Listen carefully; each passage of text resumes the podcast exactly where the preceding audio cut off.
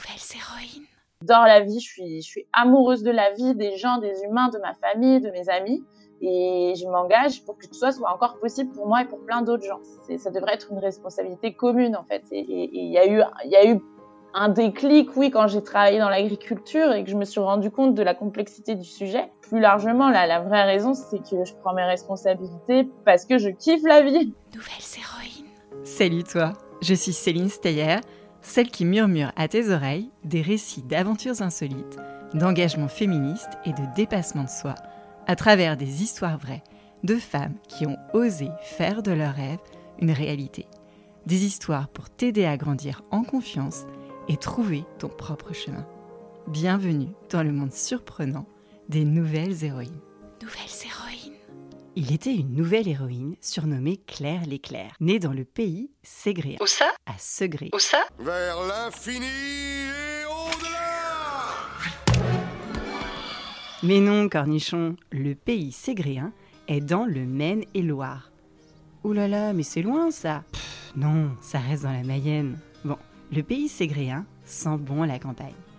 Claire y grandit dans un terreau familial fertile, entourée d'un papa professeur de mathématiques et d'une maman institutrice, et de grands-parents agriculteurs. Une famille engagée dans l'éducation et l'agriculture. Nourrir la terre de ses fruits et les hommes de son savoir. Plus grande que toute petite, Claire était une vraie pipelette, qui de surcroît parlait fort. Toute la cour de récréation l'avait surnommée la commandeuse. Dans les cours de récréation, c'est plus souvent les petits garçons qui veulent commander, moins les petites filles. Et dans la cour de récréation de Claire, c'était donc l'inverse. La petite fille commandait et c'était comme ça. Un point, c'est tout. L'école, Claire l'aimait beaucoup, mais vraiment beaucoup. Et ses maîtres et maîtresses aussi. Plus petite que juste grande, elle aimait lire les livres de Claude Ponty qui racontaient des histoires de poussins, et aussi Arc-en-ciel, le plus beau poisson des océans, ou encore Elmer, tu sais, l'éléphant tout bariolé. Bref, tu l'auras compris, Claire avait ce goût prononcé pour les couleurs vives, les couleurs de la vie. Et Claire était déjà une amoureuse de la vie. Quand la cloche sonnait à la fin des cours, Claire et sa petite sœur Sarah se précipitaient à la maison regarder Totally Spies. Non, les Totally Spies, ce n'est pas un plat épicé avec de la harissa, mais un dessin animé où trois agents secrets travaillent pour une organisation de protection de l'humanité. Bien sûr, les moins de 10 ans ne peuvent pas connaître. Les plus de 30 ans non plus. Et plutôt que de leur faire un dessin, qu'ils s'imaginent simplement des héroïnes à la cat size.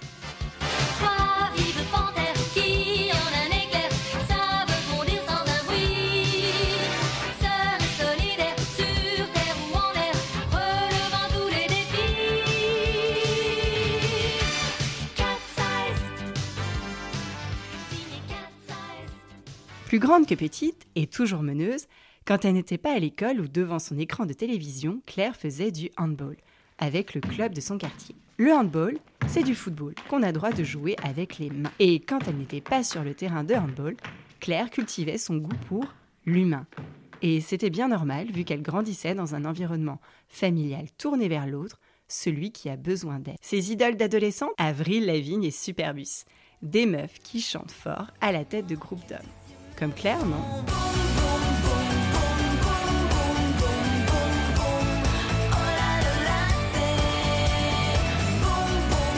Le lycée précisa la destinée de Claire. Elle intégra ainsi un jour le programme des cordées de la réussite. La cordée, c'est un terme d'alpinisme pour désigner la corde qui relie entre eux tous les membres d'un groupe qui s'apprête à faire une ascension. Encordée dans ce programme, Claire gravit les marches jusqu'à Paris, la capitale, et y découvrit une institution qui forme les futurs dirigeants de notre pays. Enfin, dans les grandes lignes. Elle pénétra les murs de Sciences Po Paris, rue Saint-Guillaume, Patel, du côté gauche de la Seine. Stop, maître Capello des études après le bac, pas de légumes. Qu'est-ce que Sciences Po? Au temps de François Mitterrand, élève de cette institution et ancien président de la République française, Sciences Po n'avait pas ce nom mais plutôt École libre des sciences politiques. C'est un peu long, non? Bon, Sciences Po est une école par deux fois créée après les défaites de la France dans des guerres contre les Allemands. En 1872 d'abord, après la défaite de France, dans la guerre franco-allemande de 1870, et ensuite au lendemain de la Seconde Guerre mondiale. À croire qu'il faut attendre de belles baffes pour prendre conscience qu'il faut former des étudiants à l'art de la politique. Et l'école se doit de former des élites. En 1945, l'école prend le nom d'Institut d'études politiques. Mais tout le monde refait toujours ses popotes et l'école est connue sous le nom de Sciences Po.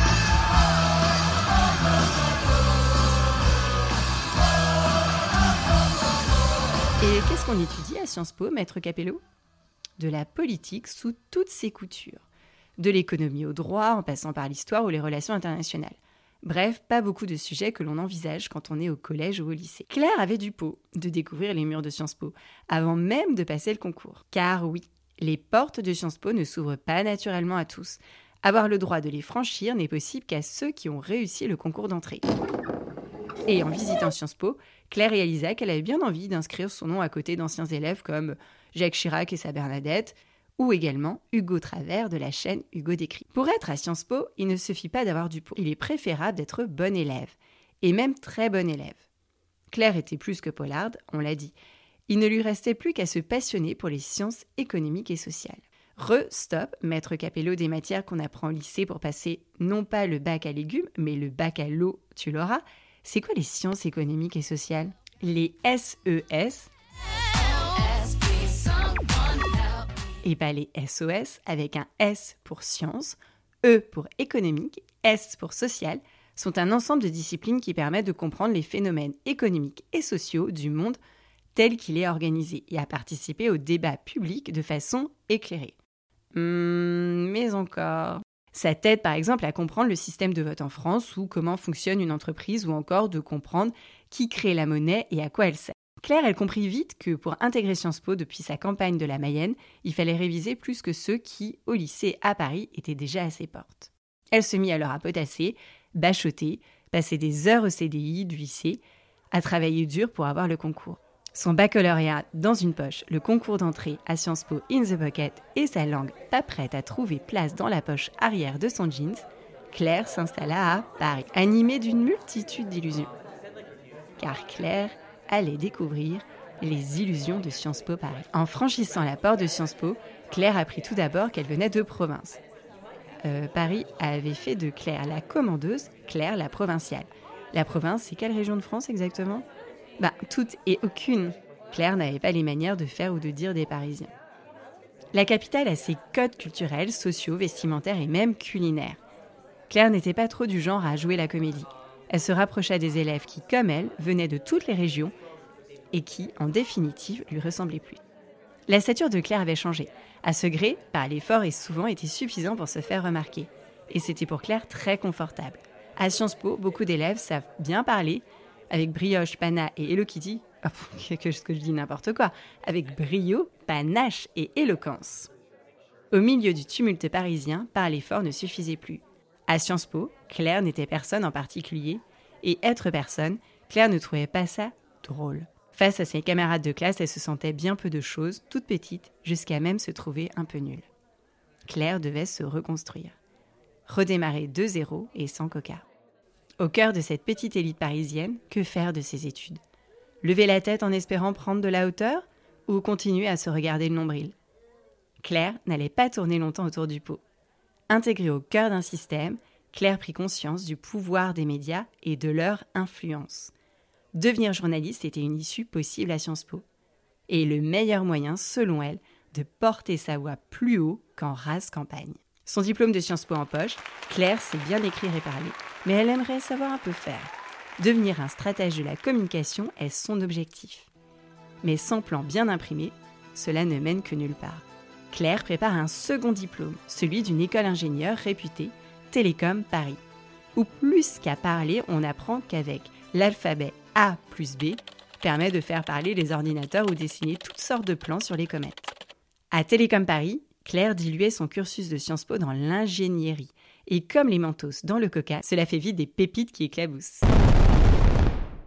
2020 pointe le bout de son nez. Breaking news. Et le monde décide de s'arrêter de tourner en rond pour enrayer la propagation d'un virus. Le monde s'est peut-être arrêté de tourner, mais dans la tête de Claire, les pépites continuent de crépiter. Celle qui s'est naturalisée parisienne commence à manquer cruellement de verre. Le bitume de Paris, le bruit, la pollution et les couleurs de la vie repassées par 50 nuances de gris, pff, pas drôle. De même qu'elle a bénéficié de la cordée de la réussite pour intégrer Sciences Po et être plus près des décideurs, Claire veut lancer la cordée de la réussite verte, promouvoir les jeunes étudiants ou travailleurs qui chérissent la terre et notre terre. Ces jeunes qui s'engagent pour que nous continuions de vivre. Alors Claire décide de lancer les Pépites Vertes, un média digital qui donne la parole à de jeunes talents de la transition écologique. Un parcours sup intelligent qui prouve que tout ne se passe pas à Paris.